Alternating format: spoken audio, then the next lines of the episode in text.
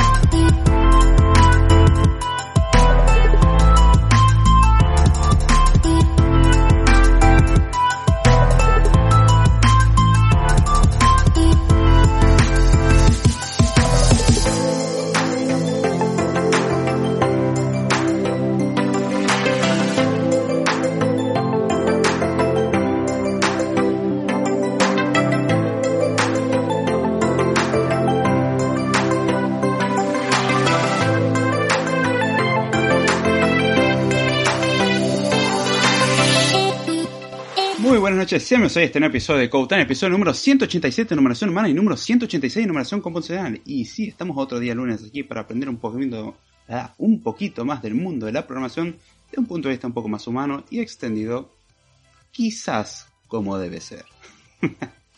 Pero bueno, sean bienvenidos a este nuevo episodio donde vamos a continuar aprendiendo un poco más de este bello mundo, este mundo tan apasionante que de vez en cuando puede llegar a ser un poco estresante, que es el mundo de la programación.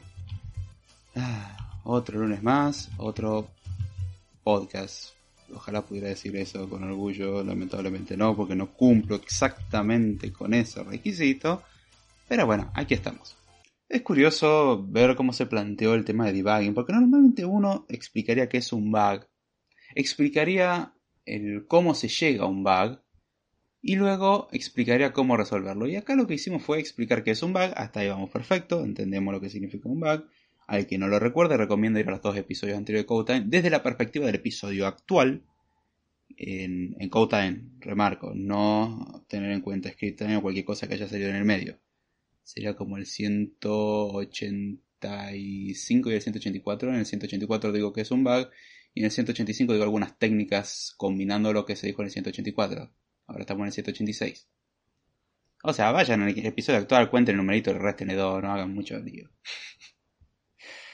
Pero bueno. Eh, lo curioso es que sí, definimos que era un bug, pero saltamos directamente cómo resolverlos. ¿Por qué hice eso? El camino razonable sería el... No, primero veamos qué es un bug, cómo se produce, cómo lo evitamos y en caso de encontrárnoslo, vamos a solucionarlo. Tristemente fui por la forma en la que la mayoría trabaja a este respecto.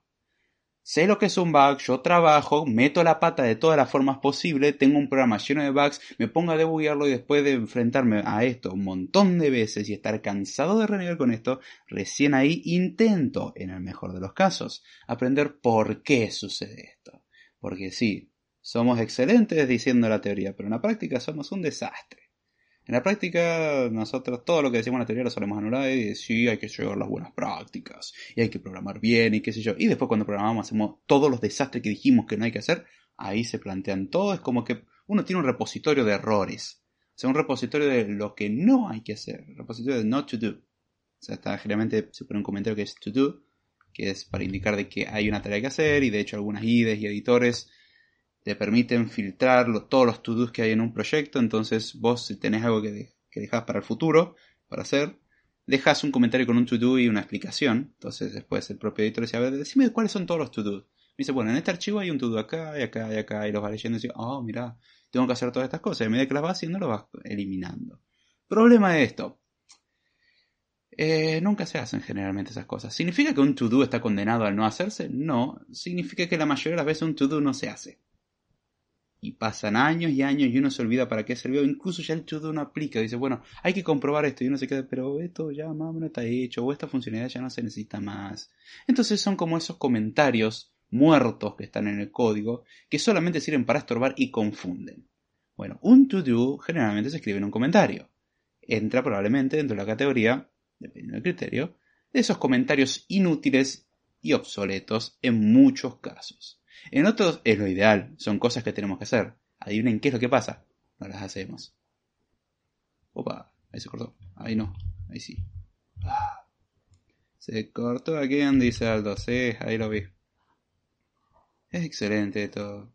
Agradecemos de que esto funciona bien. Sí, supongamos. Ah, que quiere escuchar las cosas sin corte, escuche el diferido. Aprovecha el en vivo para hacer preguntas. La ventaja del en vivo es que podés hacer preguntas y la ventaja del diferido es que no tenés cortes. Qué bello.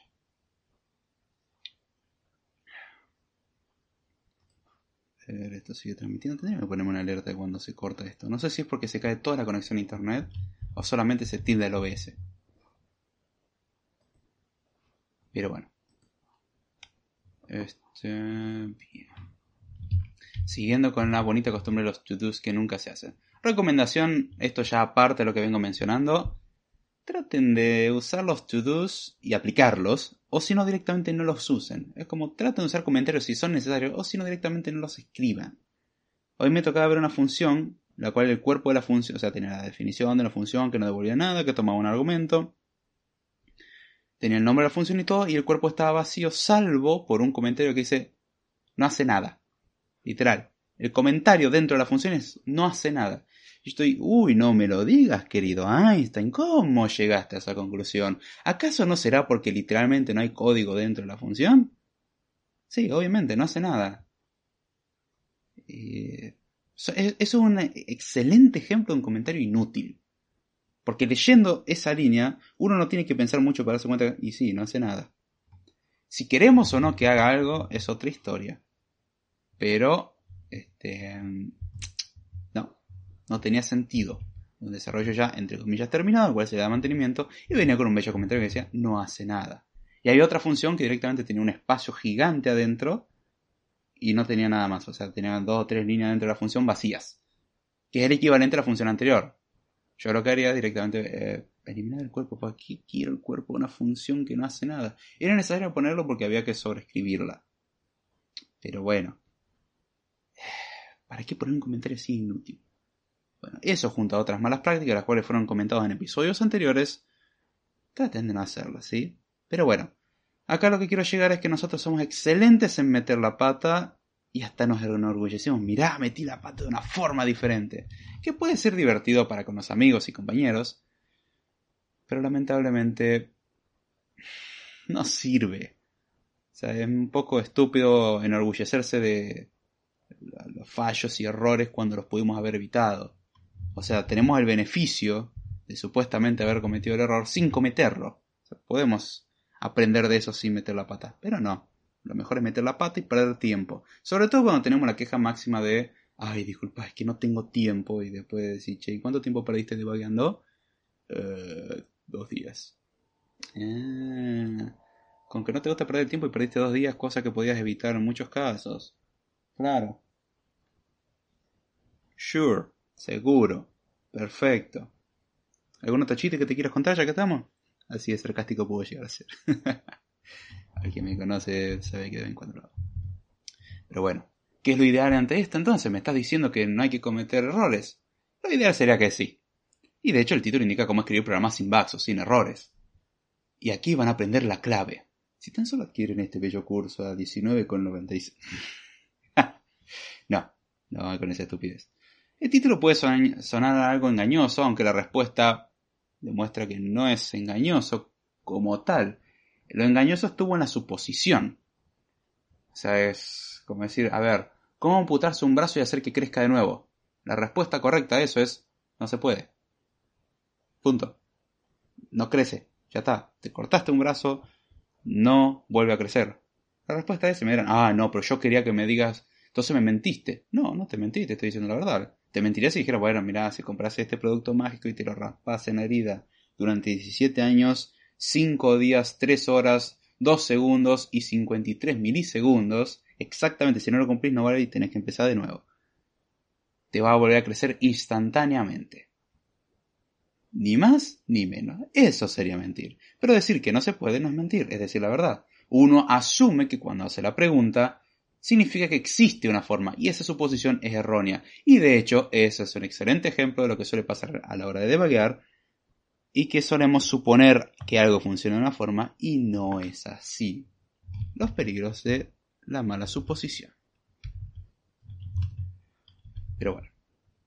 Ahora bien, la respuesta a escribir cómo escribir programas sin errores ya la adelanto y si, si con eso se enojan, bueno, lo siento, significa que no saben analizar un, algo en su totalidad y solamente se quedan con algo parcial. Si no les interesa un análisis un poco más profundo, este, ya pueden retirarse, pero la respuesta a la pregunta es no se puede. Ahora bien, si podemos mejorar eso y hacer que la cantidad de errores se reduzca en un grado bastante importante. O sea, no podemos eliminarlos todos o hacer a la primera algo que sea perfecto. Somos humanos, somos imperfectos, entendamos eso pero sí podemos hacer que algo a la primera funcione muchísimo mejor que otra cosa. Y generalmente funcione muchísimo mejor que cualquier cosa estándar que haríamos normalmente. Eso sí podemos hacer, podemos reducir el error. No lo vamos a eliminar, pero sí lo podemos reducir.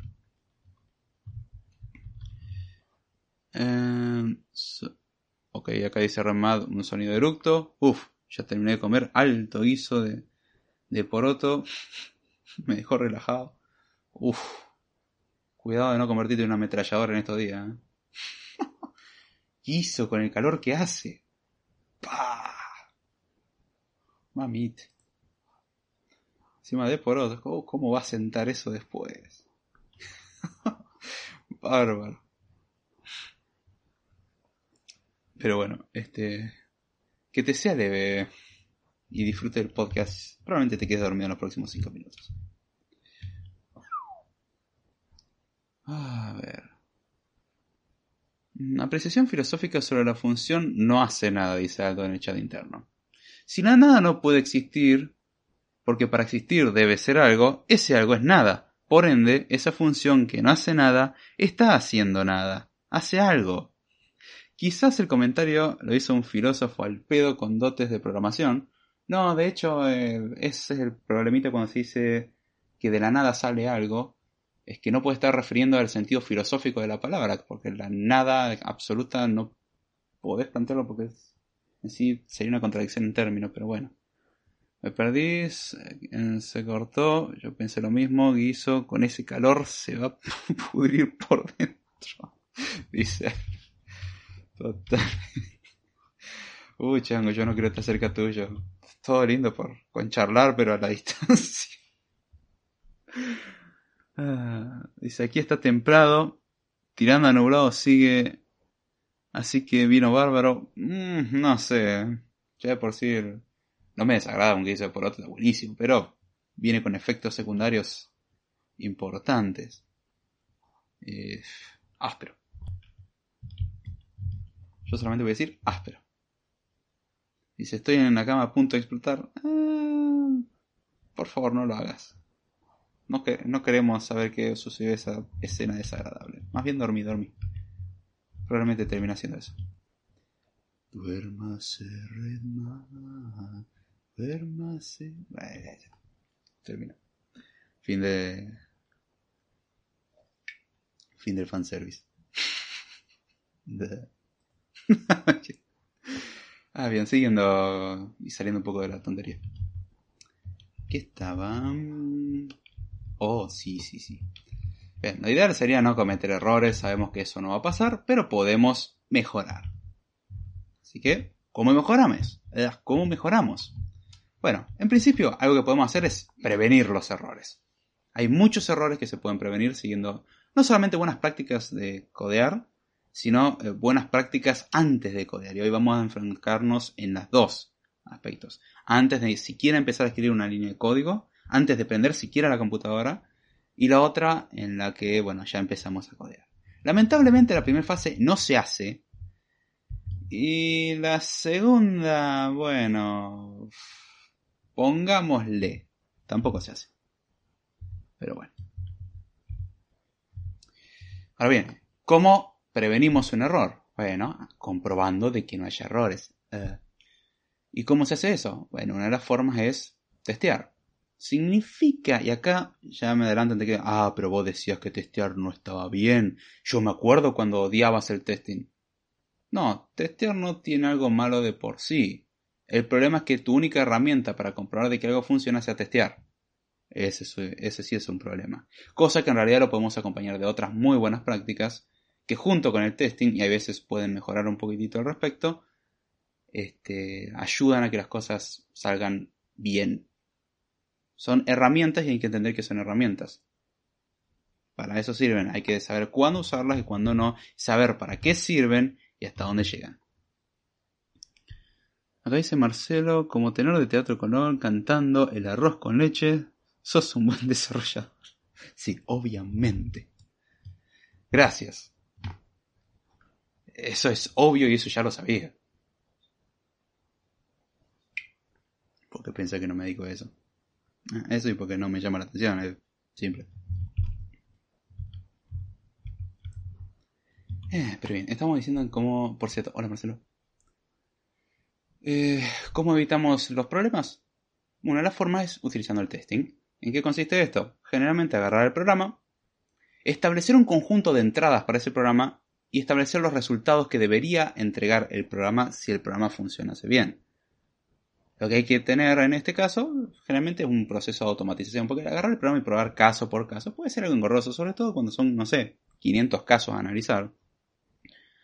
Y ahí es donde está el problema, este, son 500 casos, y hacerlos cada vez que quieres probar algo es una locura. Y acá es donde viene el testing automatizado, que de automatizado lo único que tiene es la ejecución, porque el resto lo tenés que hacer vos. Dígase, los casos de test los tenés que definir vos. Hay herramientas que pueden ayudar un poco, pero aún así no hay mejor herramienta de testing que alguien que sepa testear. Problema, requiere experiencia. Ahí es donde está la cuestión.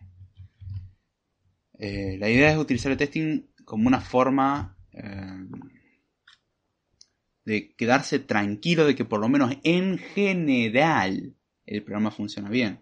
Y el problema que tiene el testing es que si no está bien hecho, se nos pueden escapar errores. Por eso hay que escoger un conjunto de entradas para programa con su respectivo resultado bien elegido. Si tenemos casos de test, perdón, un test en el cual nos faltan casos de test importantes, por ejemplo, casos generalmente es un caso borde, algunos casos intermedios, etc.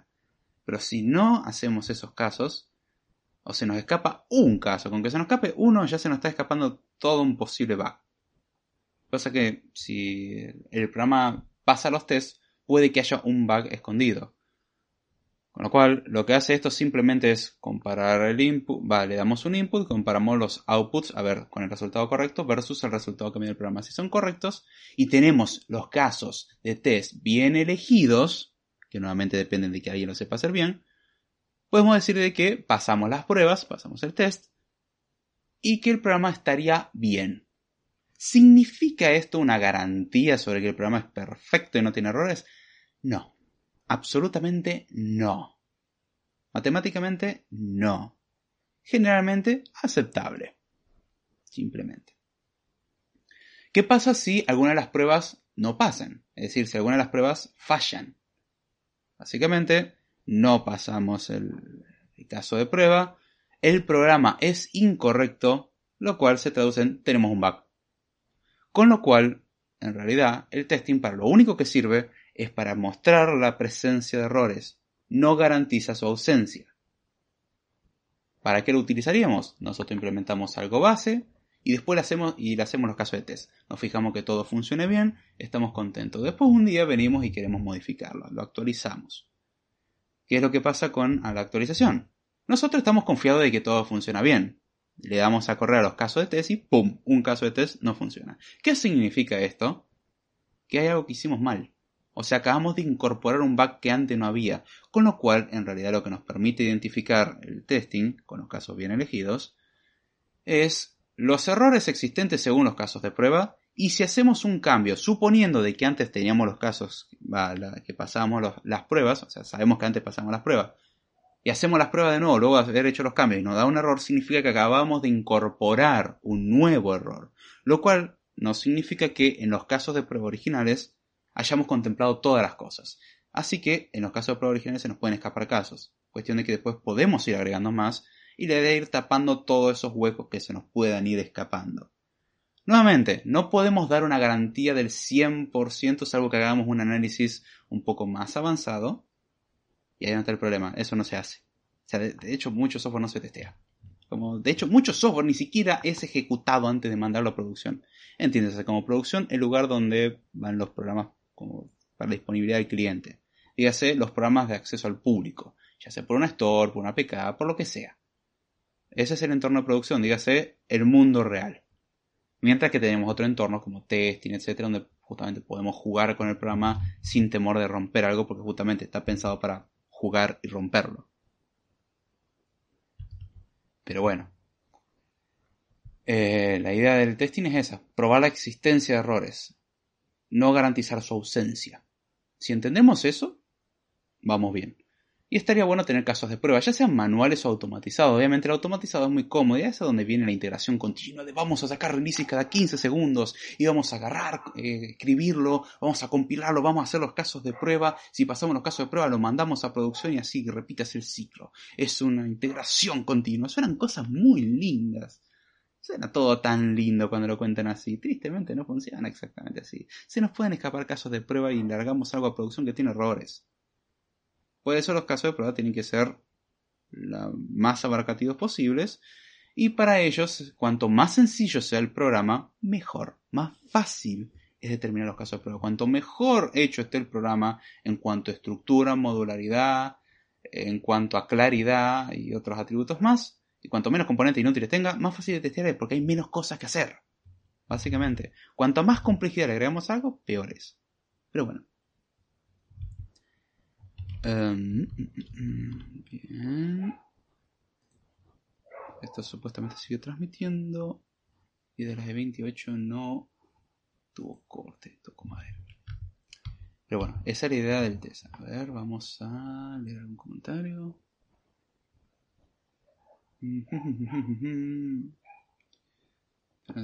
Dice, cambiando de tema, discrepo si se puede programar sin cometer errores, bug todo depende del programador, el software a desarrollar. Ejemplo, si digo a Aldo, Aldo que me programa un Hola Mundo, no creo que cometa fallos. ¿Verdad? No, yo siempre fallo, dice Aldo. es lo único que eh, funcionó al 100%. Sí, yo estoy hablando software en general, no te estoy hablando software en particular.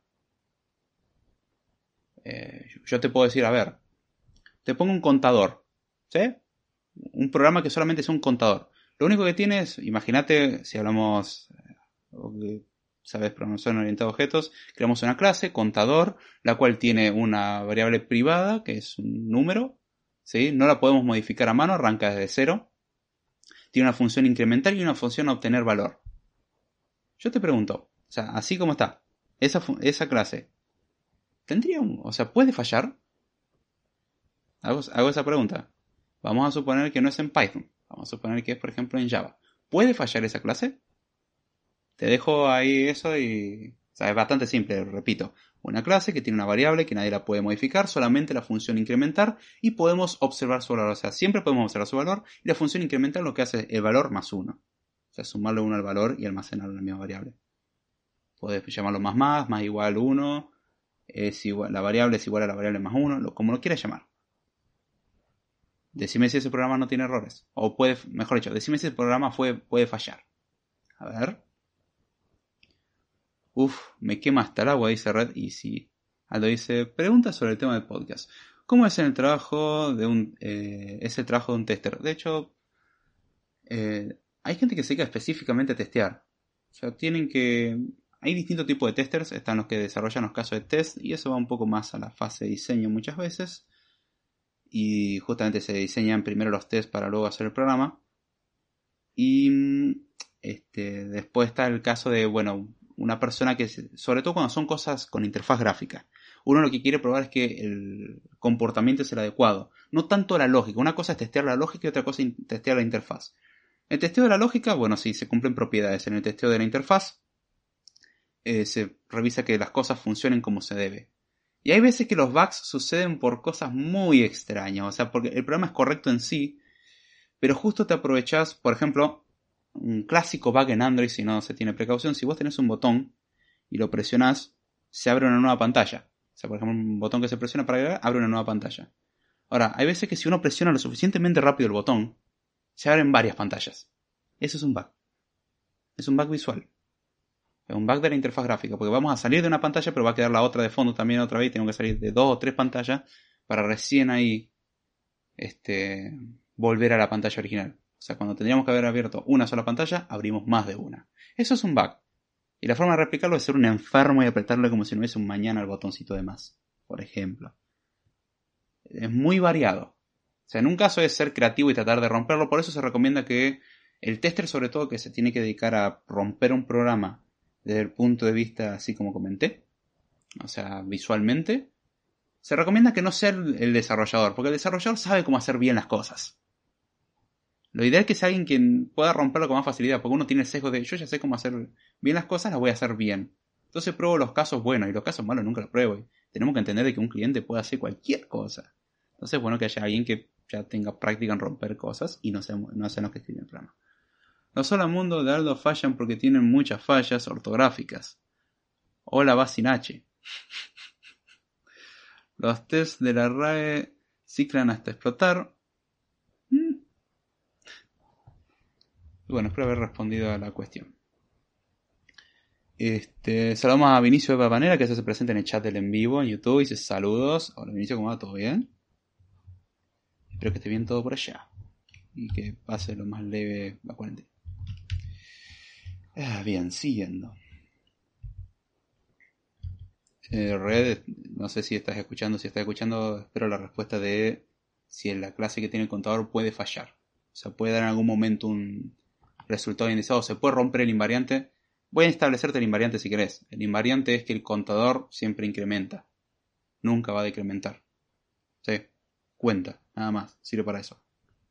No le vamos a agregar el disminuir, no le vamos a agregar el reiniciar, solamente vamos a tener un contador que puede incrementar. Quiero que me digas si eso puede fallar. Me parece un programa bastante intuitivo, ¿no? Bien, siguiendo. Pero un poco de agua primero.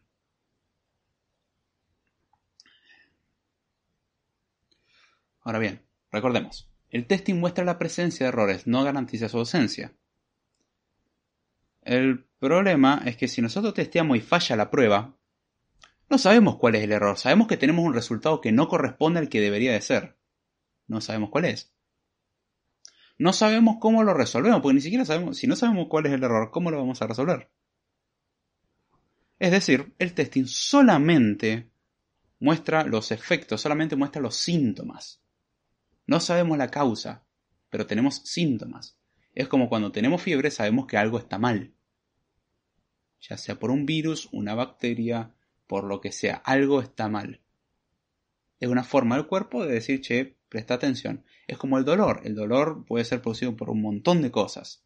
Puede ser por una herida, puede ser porque un nervio está siendo comprimido, puede ser por muchas cuestiones. Pero el dolor es la evidencia de que algo no está bien. Para eso sirve. Entonces el testing solamente muestra síntomas. No nos muestra el error como tal. Y ese es un problema. O sea, ahí, eh, uno puede decir, bueno, puedo mejorar los tests y todo y, y, captar el error lo antes posible. Eso es cierto. Cuanto mejor se esté hecha la cosa y mejor estén hechos los casos de test, antes nos vamos a enterar que está el error. Y muchas veces vamos a caer en que, che, este valor es mayor a cero y nos fijamos inmediatamente, ah, claro, por esto. O es un valor nulo, claro, nos olvidamos de inicializarlo. Y así. Pero bueno, el problemita de todo esto es que el testing tiene un poder limitado. Se puede utilizar para prevenir muchos errores y para detectar nuevos errores que se incorporen. Pero de ahí en más hay que recurrir al viejo y confiable debugging. El problema del debugging, ya les digo, toma tiempo, toma mucho tiempo, toma demasiado tiempo muchas veces.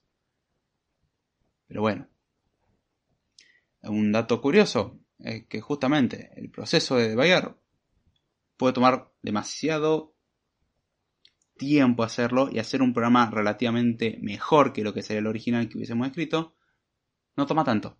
O sea, vamos a perder más tiempo debugueando que haciendo un programa mejor, siguiendo obviamente buenas estrategias. La mayoría de los proyectos requieren un largo proceso de debugging y, de hecho, uno ve la curva de crecimiento del programa en cuanto a desarrollo, uno ve cómo crece abruptamente y es impresionante ritmo y de repente se estanca, crece muy poco, porque se pasa buena parte del tiempo corrigiendo errores. Y hay un axioma bastante fácil de entender, cuanto antes encontremos el error, menos nos va a costar eliminarlo. Entonces es preferible capturar un error en una etapa temprana que cuando ya tenemos medio programa hecho o el programa entero.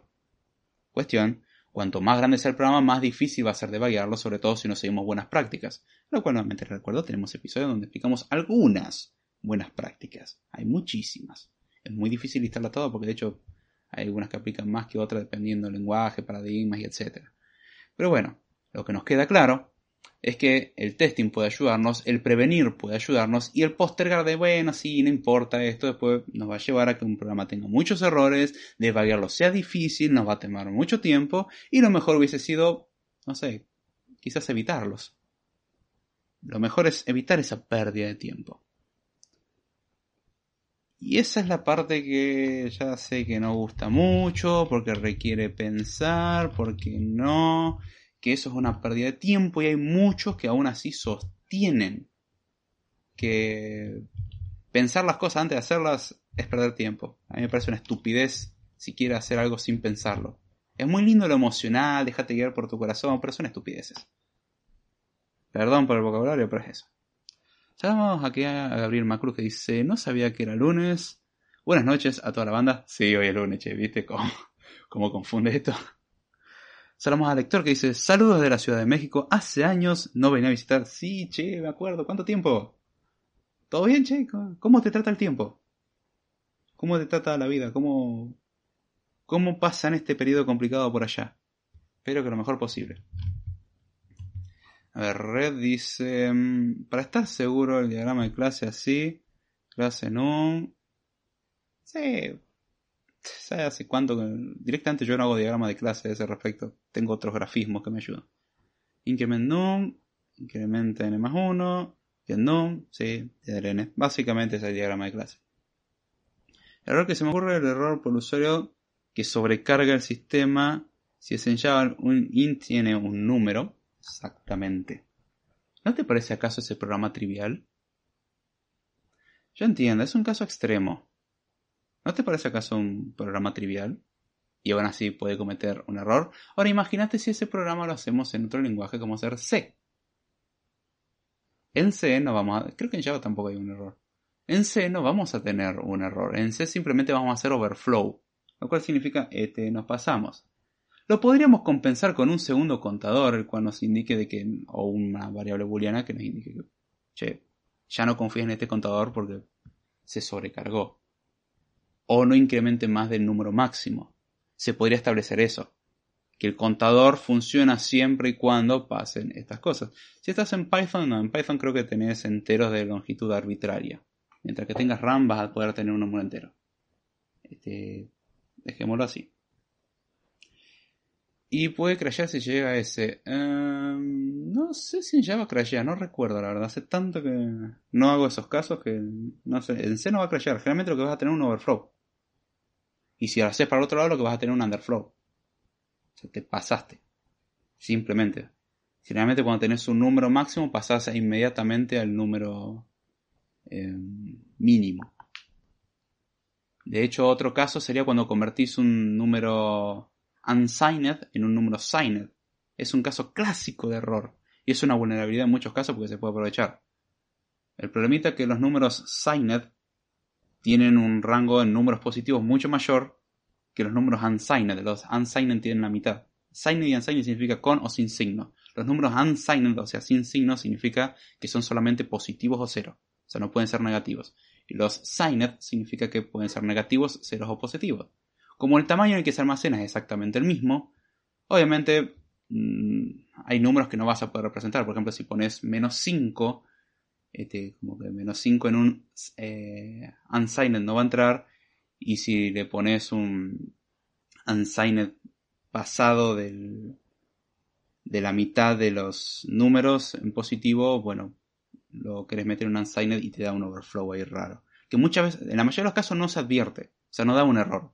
Simplemente se considera como una operación matemática válida que estás perdiendo información. Lo que tenés es una pérdida de información, pero no falla. Lo que se tiene es un comportamiento inesperado. Pero ese programa que acabo de decir es trivial y vemos que puede fallar. Igual el ejemplo es un poco tirado de los pelos, ya que en realidad, si llegamos a ese número, la verdad que está bien. Y es lo que pasó con YouTube en su tiempo. Creo que era el Gangnam Style que había roto YouTube, que no lo rompió, simplemente que nunca consideraron que iban a tener tantas vistas. Entonces, bueno, se pasó de roja el número. Nada más. No crasheaba YouTube. Simplemente te daba un número que no era correspondiente a la cantidad real. Eh, pero bueno.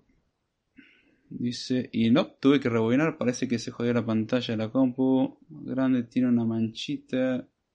Es lo que informó mi hermano. Eh, yep, el overflow, pero ya, eh, ya todo le digo crashear. Ah, ok, ok. No, en Swift de hecho si lo haces, crashea. O sea, hay una opción que te permite sumar con overflow. O sea, vos mismo das el permiso. Ya que se considera que hacer overflow es un comportamiento indeseado. Si uno quiere hacerlo deseado, lo tiene que explicitar. Ese es un ejemplo. Pero bueno, vemos un programa trivial que puede contener errores. Obviamente es un caso muy extremo. Este,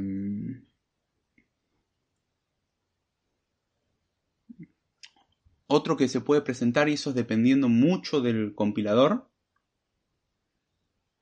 y eso es muy divertido, es cuando haces un bucle for, por ejemplo, del número 1 hasta el máximo número representable y le pones un menor igual. En muchos compiladores lo que va a pasar es que sea, nunca va a terminar ese bucle. O sea, imagínate que tienes un bucle for que va desde el penúltimo número representable hasta el último número representable inclusive. Y dependiendo del compilador, si no, no está preparado para enfrentarse a ese caso, lo que va a pasar es que va a llegar al último número, va a hacer el incremento que suele suceder normalmente, y dice, a ver, che, el número mínimo es menor o igual que el máximo, obvio, entonces empieza a ciclar y llega hasta el número máximo. Y ahí puede que se rompa, es dependiendo el, el compilador cómo lo toma. Eh, o sea, puede quedarse bucleando para siempre o simplemente en el último caso corta, es depende cómo se compila. Es gracioso eso. Em, de hecho, es fácil cometer ese error en Assembler. Es conveniente hacer la comparación si es el último y en ese caso, o si es, o si es el último. Este, a ver, primero se hacía la comparación y luego el incremento por las dudas, porque si no, ibas a tener un problema grave. Eh, es muy curioso ese caso. Pero nos pasaba que dependiendo cómo hagamos un, eh, la operación del bucle for a nivel assembler, o sea, el equivalente, dependiendo del compilador te pasabas de rosca y no, no terminaba nunca. Porque técnicamente es menor o igual, se cumple la condición y cuando le sumas uno al máximo pasa a ser el menor número. Entonces repite y repite y repite y repite. Si fue bien programado el compilador, eso no le va a pasar. Es un caso muy extremo y gracioso. Eh, ok, nada. ¿Se cortó o es mi internet? Se cortó. Ok. Rayos. Ahí está, ahí volvió. Uh. Bueno, ETR de acá justo te comenté un caso en particular que te podría interesar eh, sobre cómo romper un programa que parece estar bien escrito. Dígase un bucle for donde el valor máximo tiene que ser, perdón, el valor de la variable tiene que ser menor o igual al máximo valor representable. Dependiendo del compilador puede fallar. Escucha la explicación de poner en diferido. Anótate en qué momento sucedió y ya está. Y si tenés Telegram lo puedes anotar en el chat interno que tiene Telegram. Eh, yep, se había cortado. Bueno, siguiendo con toda la explicación del podcast. Hoy Internet no nos ayuda. Quizás cantidad de streamings que hay por todos lados, más inestabilidad de la conexión. Pero bueno, dijimos de que lo ideal sería evitar los bugs. ¿Cómo los evitamos? Hay dos formas. Una antes de empezar a escribir y otra luego que ya escribimos algo. Y bien, ¿cómo hacemos antes de empezar a escribir? Y es lo que vengo diciendo de hace mucho tiempo y no, no gusta. Y, la, y acá es donde viene nuevamente la importancia de sentarse. Cerrar la computadora si es una laptop o si es una PC de sobremesa. Cerrar sesión, sentarse y ponerse a pensar. Agarrar un papel o se puede hacer, no es que no hay que hacerlo en una computadora, simplemente es no escribir código ni siquiera pseudocódigo. No voy ni siquiera a eso. Es sentarse y hacernos la pregunta, a ver, ¿qué queremos hacer? Si no tenemos claro el problema a resolver, porque al fin y al cabo un programa uno lo hace porque quiere resolver un problema, es una solución, de la misma forma que Microsoft llama a sus proyectos soluciones. Dice, nota, minuto 40. No, me refería al chat interno tuyo porque después se va a pasar el mensaje. Yo quiero el video que le diste a red. ¿Ah? No, no, me refiero al, episodio este. Mmm, esos son para uso, pero ah, cochino. Eh, pero bueno, volviendo. Decía, lo primero que nos tenemos que plantear es, ¿qué es lo que queremos? Sea, si no sabemos qué problema vamos a resolver, no nos sirve de nada. El resto olvidémonos, va a ser malo, vamos a cometer errores, vamos a perder mucho tiempo. ¿Significa esto tengo que, tengo que perder seis meses, un año pensando en esto, filosofar y viajar para tratar de llegar a las conclusiones correctas? No, significa pensar, nada más. Puede que lleguemos a la conclusión rápido, puede que nos tome tiempo.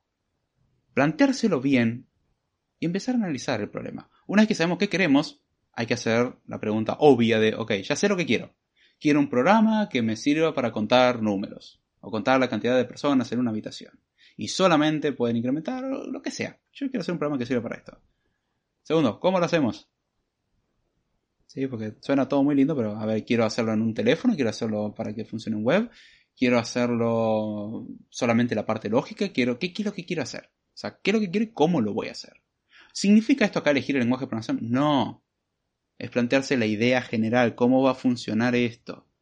Bueno, el contador se tiene que guardar un valor en algún lugar, es una idea muy abstracta, a eso lo cual después vamos a llamarlo variable. También podría ser una constante y utilizar una mónada. Se puede, ¿sí? Entonces no, no vale decir, ah, obvio es una variable. No, no necesariamente. Puede ser un archivo de configuración, puede ser una variable, puede ser una constante, puede ser un montón de cosas. No podemos suponer nada. Ese es el problema. O sea, no supongamos nada, simplemente Pensemos cómo lo vamos a hacer a grosso modo. Ser muy, esta etapa es muy abstracta. Y la idea es de lo abstracto ir pasando a lo concreto. Y solemos intentar hacer las cosas al revés. De lo concreto, bueno, después lo abstraigo. Y se pierde la gracia de abstracción. La abstracción sirve para simplificar, para tener un problema simplificado y generalizado. Y luego, bueno, enfocarse en los detalles. Es como cuando uno pinta, uno no empieza por los detalles y luego hace la figura en general. No, no, uno hace la figura en general y luego va refinando más y más y se va centrando cada vez más en los detalles. Lo último que se hacen son los detalles. Yo no entiendo por qué algo tan obvio uno lo hace al revés. No, no, primero vamos a hacerlo muy, eh, vamos a hacerlo así muy específico, después ah, vamos a analizarlo así abstracto a ver si está bien. No, no, no funciona. Hay que saber qué es lo que queremos hacer, hay que saber cómo lo vamos a hacer, a grosso modo, hay que diseñar, y acá donde voy a usar una palabra que me gusta mucho y odio al mismo tiempo. Hay que diseñar el algoritmo de alto nivel. No, lo de alto nivel no me molesta, me molesta la palabra algoritmo, porque se le suele dar un misticismo a la palabra que no lo tiene. Es simplemente entender qué es lo que queremos hacer, cómo lo vamos a hacer un poco más específico. Pero expresarlo todo a nivel alto y limpio, porque podemos obtener un algoritmo muy sucio. Un algoritmo sucio es un algoritmo complejo innecesariamente. Planteamos 20 casos posibles, un montón de complicaciones, cuando en realidad, si uno se pone a pensar bien, dice, momento, esto es generalizable. Y queda un algoritmo mucho más limpio. El algoritmo no tiene por qué ser demasiado específico. El algoritmo tiene que ser algo justamente abstracto. Por eso empezar a aprender programación con exclusivamente un lenguaje de programación no me parece un buen approach. Puede ser una muy buena herramienta que se lo utiliza mientras se aprenden otras cosas.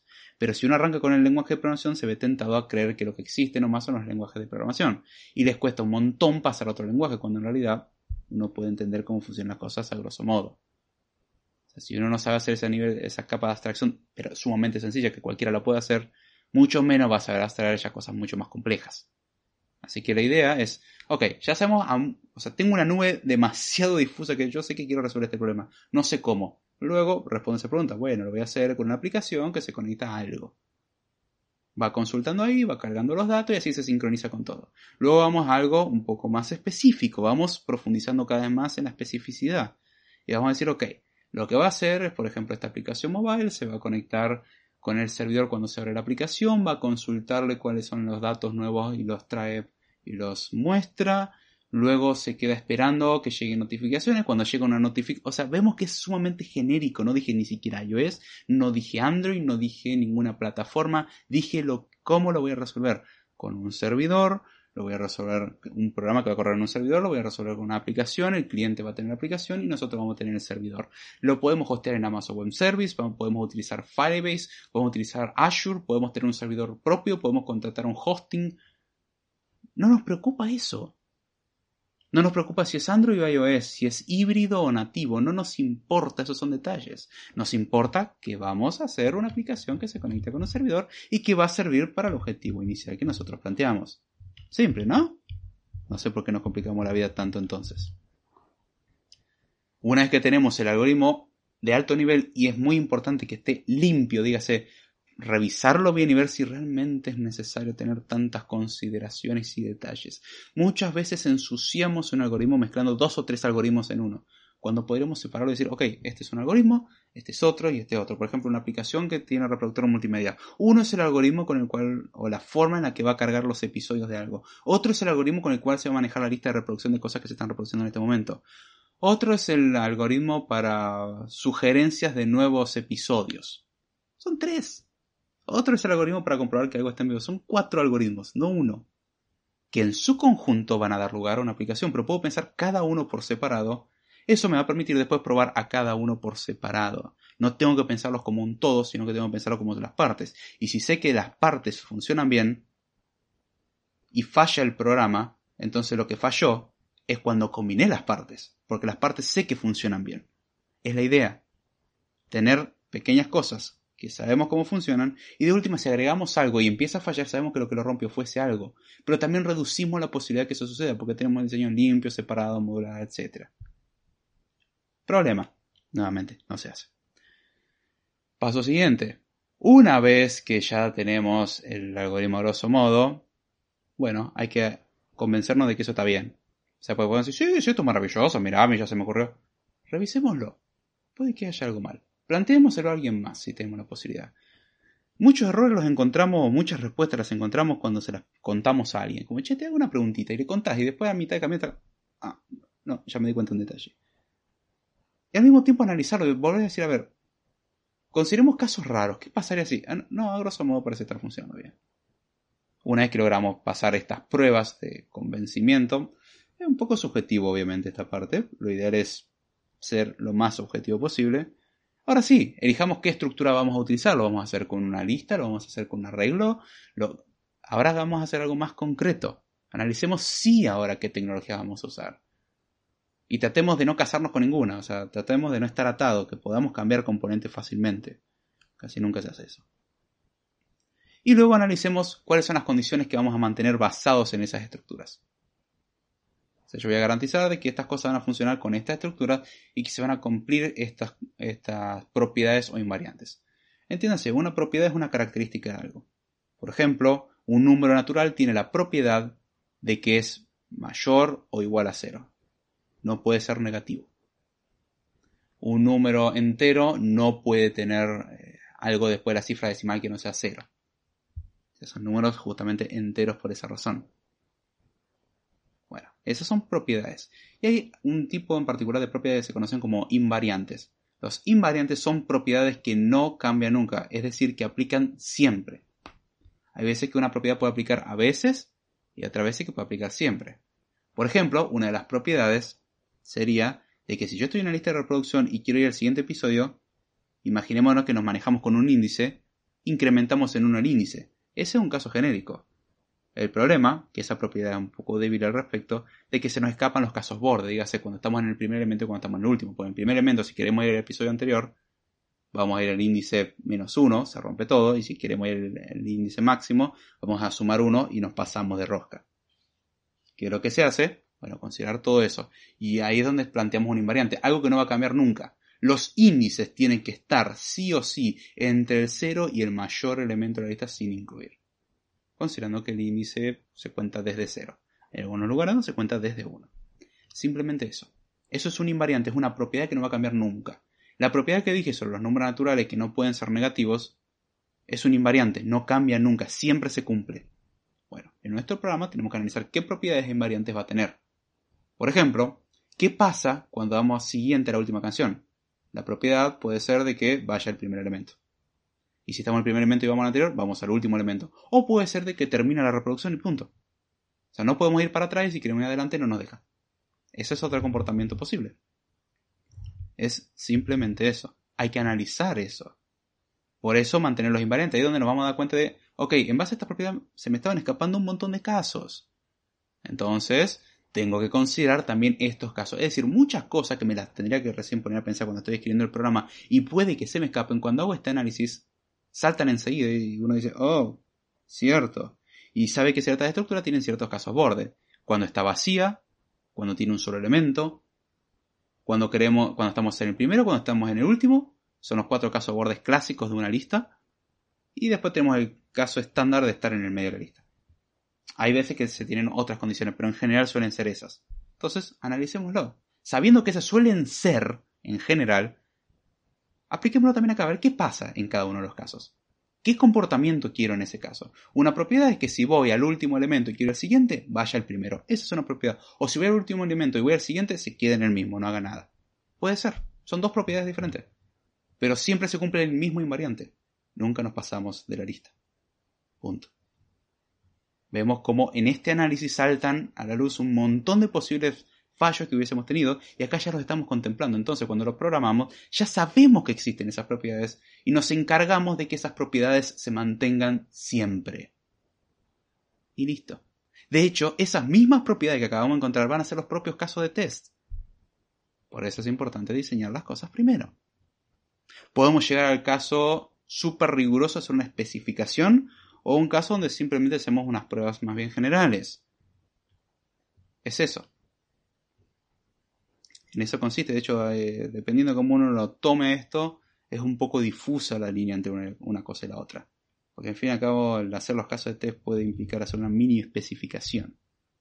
Entonces eso no sería tanto un problema. Pero vemos que un montón de posibles errores que hubiésemos tenido en el futuro y lo íbamos a descubrir como, ups, fui a, a ver, siguiente, siguiente, siguiente, siguiente, pum, crashó la aplicación. ¿Qué pasó?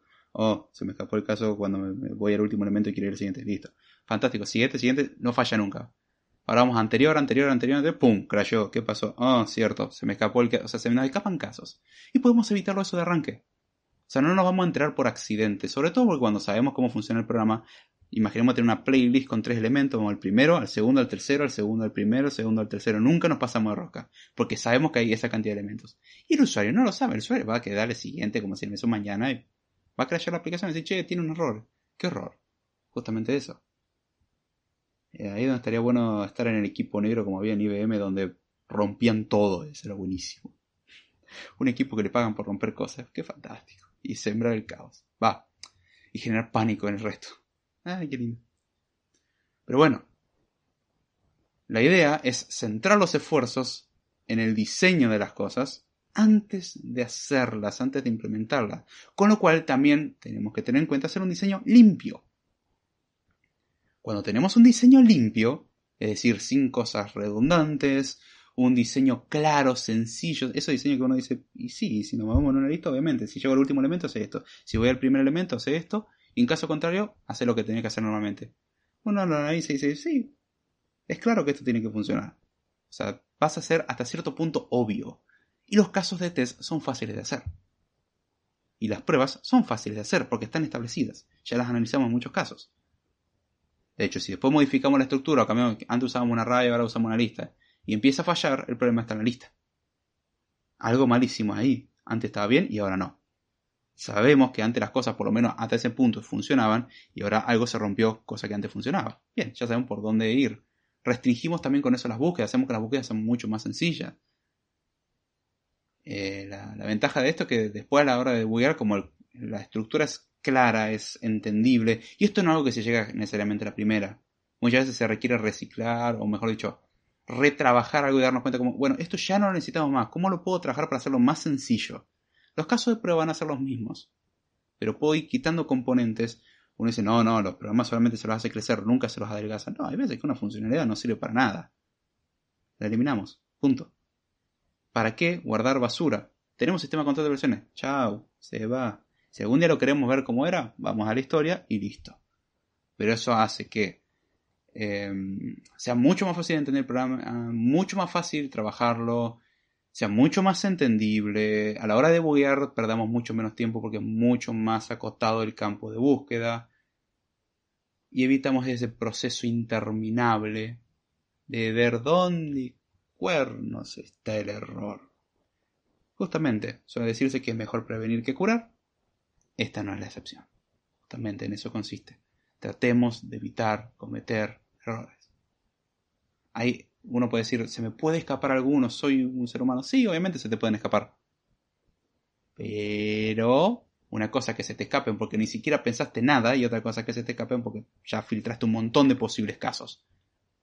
Es bueno pensar en casos raros sobre todo. Igual eso lo hablamos ahora en un momento. En la otra parte de esto. Tratando quiero ver si hay un comentario cómo sigue esto. Uh, otro corte más. Fuck. Qué insoportable que está esto. Ah. Me cortó. Visual Studio Code está bien como editor de texto en programación. Es una herramienta más. Eso pregunta Axel Alba. Yo, por cierto, Axel, confírmame, en serio, ¿habías entrado antes algún en vivo? No recuerdo. Número 2. Eh, estimo argentino. Eh, número 3. ¿Algún background que puedas comentar? Siempre es bueno tener ese dato para saber cómo responder de forma un poco más personalizada.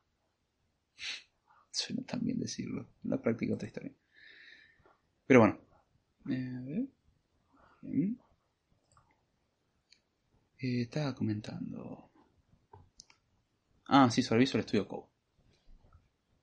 Visual Studio Code es una herramienta más. No es para fanatizarse, es una herramienta más, como todo lenguaje de programación, es una herramienta más. Puede que nos guste más que otra cosa. Obviamente uno puede tener su favoritismo, está bien. A gustos colores, uno tiene gusto, me gusta este lenguaje, punto, no, no hay problema con eso. Lo que no hay que hacer es decir, no, no, yo no pienso tocar otro lenguaje, yo no pienso trabajar con estas cosas, esto es horrible. Uno puede desagradarle mucho, sí, puede necesitar trabajar en eso, pero tampoco vaya a ser estupidez. Visual Studio Code me parece un editor bueno, pesado, pero bueno. Uno tiene que instalar los plugins correspondientes. Hay ciertos aspectos donde extraño Atom, aunque después me acuerdo que me traga mucha más RAM, entonces se me pasa. Eh, me he acostumbrado a usarlo, me resulta cómodo, claramente es más ligero que Visual Studio. Es una herramienta más. Simple. Es una herramienta más. Puedes usar Gedit, puedes usar un blog de notas, puedes incluso, bueno, no lo hagas, pero podrías escribir las cosas en Word, copiar y pegarlas y poner en un archivo. Eh, escribí en Nano o en el blog de notas antes de hacer eso, por favor. No, no hagas esa chanchada, escribir en Word. O en LibreOffice. O en cualquier procesador de texto que no te ha pensado para escribir código, no es un editor es un procesador de texto. No, no, no lo hagan. Hay gente que lo hace. Y encima le pone Comic Sans como fuente. es un chiste. Igual estoy seguro que alguien en el mundo de programar con Comic Sans. En Word. Se ríe cada vez. Sí, sí, sí, sí. Pasa. Tristemente pasa. Ah, hay de cada cosa, pero bueno. Me parece una buena herramienta, nada más. Si te cumple con las cosas que necesitas, fantástico. Si no hace lo que necesitas, no lo sé, si punto. O sea, probalo, fíjate. A mí en particular me funciona bien, no tengo problema y el que uso normalmente para hacer cosas de ese estilo. ¿Es pesado? Sí. Si tiene pocos recursos, ¿es una buena idea? No. Es un navegador corriendo prácticamente. Y sabemos que los navegadores son pesaditos. Te estás corriendo un Chromium ahí, así que tenerlo en cuenta. Si tienes pocos recursos, no es una buena idea. Hay editores mucho más óptimos. Hay gente que ama Sublime Text y no quiere saber nada más. La verdad que no me convence. Uno me dirá, puede ser por los plugins, sí, pero me acostumbré a los plugins que me vea Visual Studio Code o Atom o algún otro. Así que, sí, ciertamente solamente es más ligero, pero... A otros me van a decir, bueno, yo programo en Emacs. Otros me van a decir, yo programo con Beam. Programen con lo que les funcione. Si no o sea, si no pueden programar, eso es un problema. Es una herramienta más. Como un lenguaje es otra herramienta más. Son herramientas. Hay que saber usarlas. Hay que saber cuándo son necesarias, cuándo sirven y cuándo no. Nada más. No, no hay por qué fanatizarse. Lo mismo aplica al sistema operativo. Mientras que te funcione y te cumpla con las cosas que necesitas, que digan lo que quieran. Uh, acá dice. ¿Puedo usar Gianni? O Gini. Sí, dice algo. Aguante Gini. Te faltó vieja, no me importa nada. sí. Si, si, te cumple con lo que tenés que hacer, fantástico. Esa es la idea. Si no te cumple, sos un tremendo masoquista. No sé por qué lo harías. Pero bueno. Un poco más de agua. Qué calor.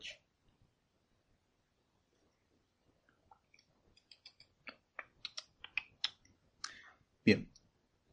Hablamos de corregir, o mejor dicho, evitar muchos errores antes de siquiera cometerlos. Dígase, prevenirlos. Ahora bien, ¿qué pasa cuando empezamos a programar o a escribir el código? Porque acá es donde siempre está la discusión, no, es, coding, o sea, codear. Esto no, no es programar. Ajá, sí, codear hace lo que dice, escribir código. Programar puede, generalmente lo hace mediante la escritura de código. O se utiliza eso como un medio. No es su fin. El fin de un coder es escribir código. Y el problema de muchos, entre comillas, buenos coders, es que son excelentes escribiendo. Pero no entienden un poco lo que están escribiendo. Es como decir, bueno, yo sé escribir, no sé, mil líneas cada cinco minutos con muy buen contenido. Llevo una velocidad absurdamente grande. Ahora, si no sabes con qué rellenar esas mil líneas, tenemos un problema. Y muchas veces uno se convierte en un excelente ente para escribir código y un pésimo ente para analizar problemas. Y al fin y al cabo, mi punto de vista al menos es que un programador es alguien que resuelve problemas mediante programas. Un coder simplemente escribe código. Muchos programadores, perdón, muchos coders son programadores y viceversa. Generalmente un buen programador es un buen coder y punto. Pero no todo coder es un buen programador, ni siquiera es un programador. O sea, puede ser excelente copiando respuestas de Stack Overflow que no entienden para qué sirven y después nunca ejecutan porque te tira 250 errores. Pero bueno, yo voy a considerar un programador alguien que piensa y plantea soluciones mediante la creación de ciertos programas o cómo se hacen esos programas y el coder como aquel mono que sabe escribir en una máquina de escribir.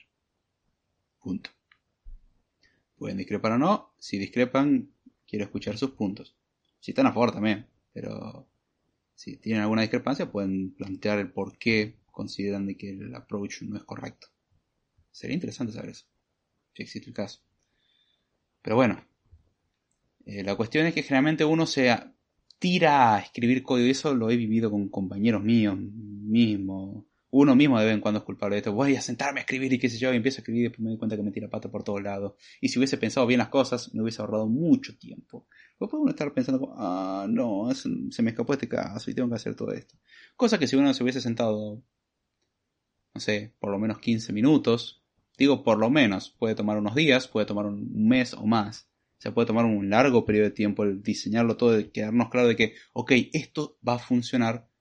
Y después pasarlo en limpio. Es como tener un borrador y sentarse y pasarlo en limpio. Pasarlo en limpio no es un problema. Hacer el borrador es el problema. Bueno, acá lo mismo.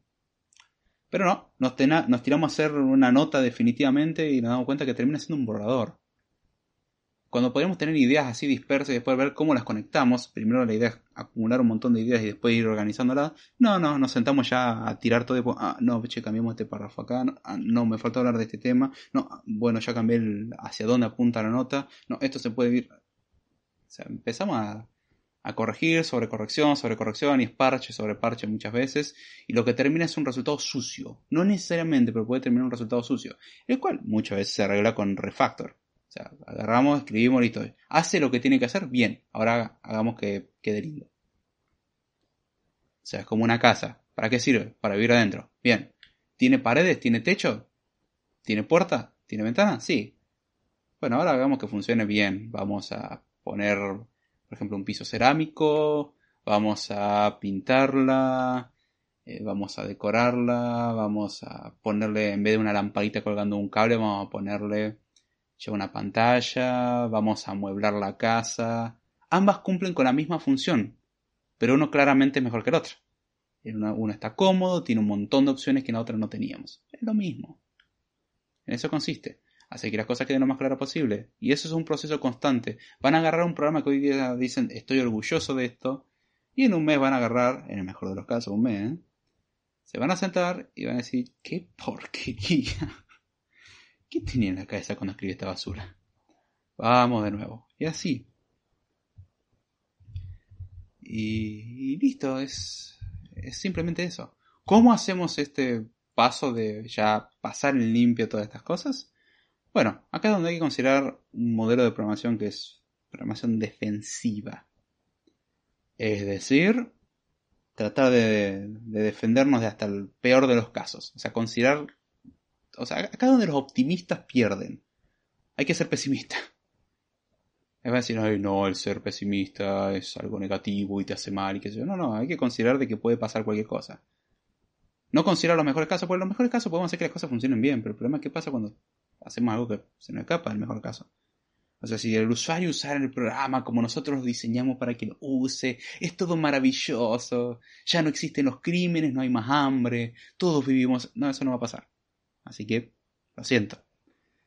Eh, ¿Pueden vivir en ese mundo ideal? Allá ustedes. Yo prefiero ir más por el lado de, a ver, consideremos qué es lo peor que puede hacer el usuario acá. Porque es muy probable que lo haga. A ver, ¿qué pasa si en la playlist voy al último elemento y le doy al siguiente?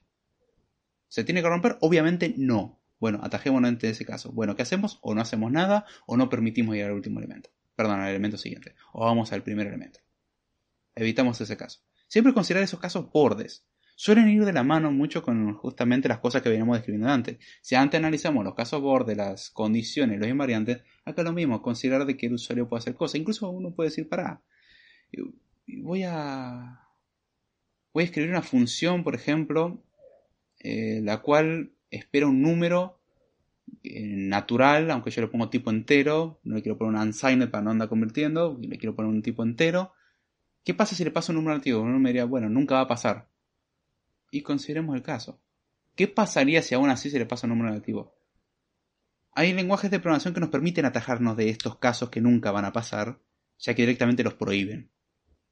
Por ejemplo, Swift tiene la, la cuestión de que los valores no son nulables por defecto, o sea, no pueden ser null. O sea, uno tiene que explicitar de que pueden ser null, si no, no puede ser null.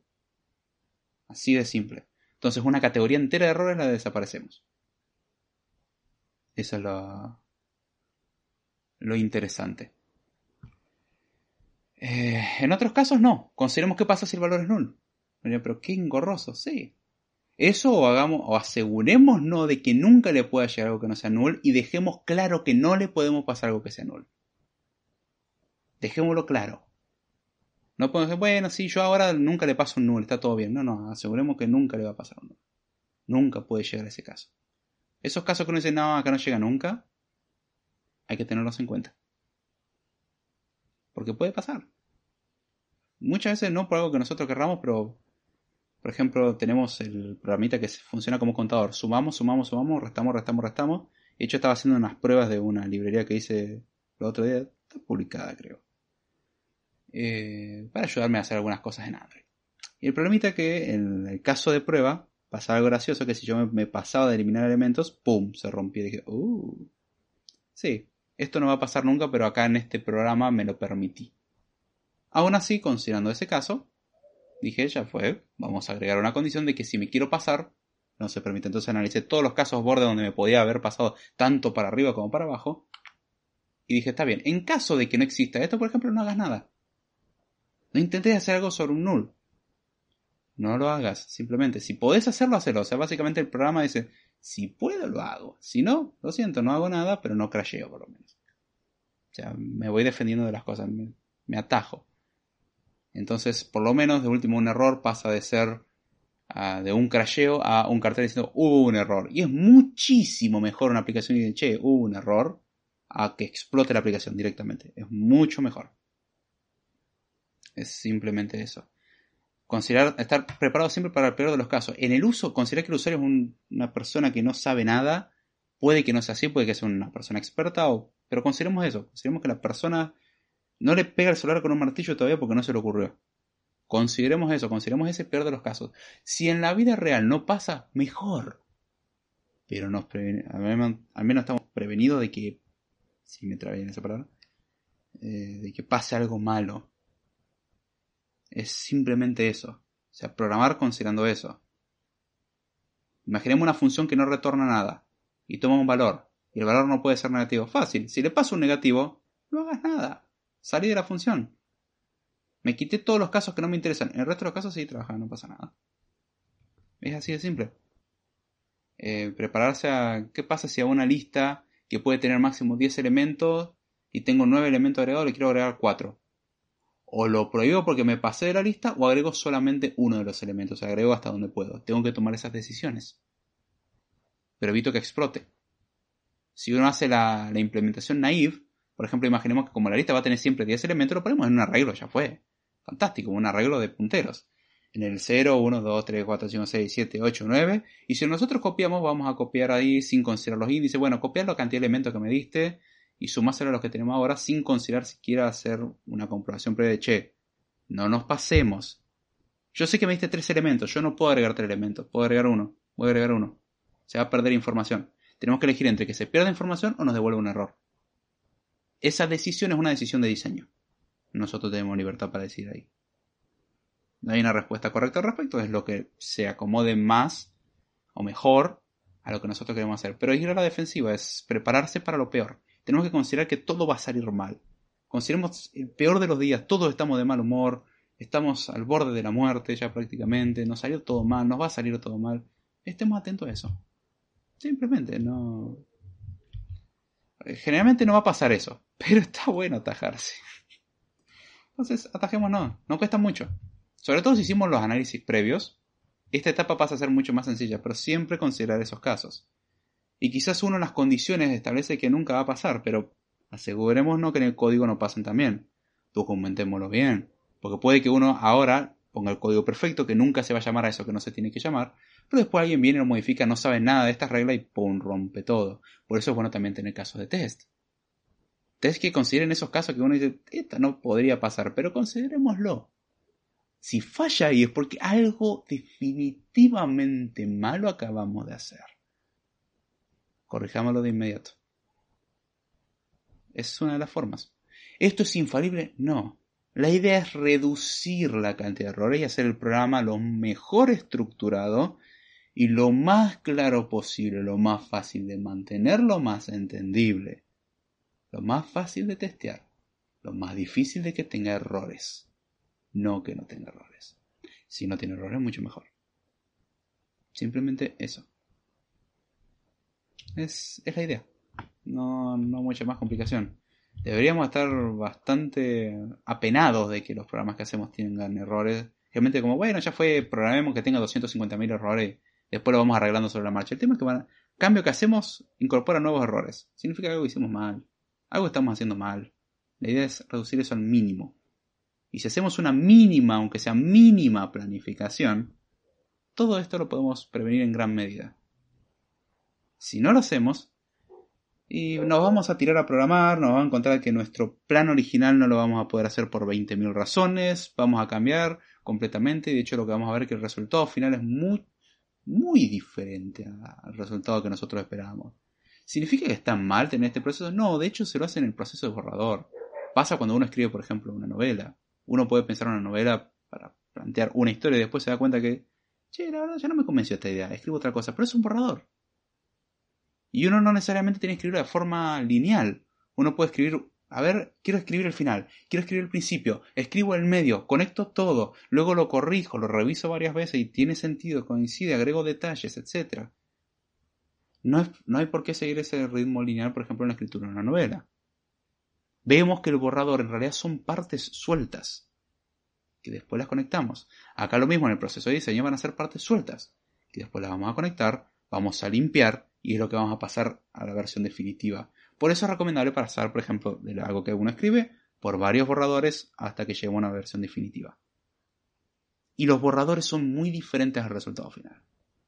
Uno puede leer los borradores y ver el resultado final y decir, che, ¿qué pasó acá? Uno es horrible y el otro se entiende perfecto, está clarito y bien acomodado. Claro. Pasó por un proceso, se conectaron ideas, se acomodó, se limpió, se simplificó, se dieron más detalles. En un programa lo mismo. Uno puede juntar distintos, o sea, tener distintos componentes. A ver, quiero comprobar que algo esté en vivo. Eso por un lado. Por el otro lado, quiero ver cómo traigo los episodios y los voy manteniendo actualizados. Eso por el otro. El otro, cómo mantengo la playlist de los episodios actuales. El otro, y así. Son distintos algoritmos. Son cosas muy diferentes, todas separadas y no generan conflicto. Porque son independientes, pueden trabajar por su cuenta, las refinamos y luego finalmente lo que hacemos es escribirlo y asegurarnos de que quede lo más claro posible que aprendimos, no vamos a poder eliminar los errores, sí los podemos reducir. Y eso implica también reducir mucho la pérdida de tiempo por problemas muchas veces que se podían evitar. Ya sin mucho más, con esto me despido. Espero que les haya gustado y será hasta la próxima.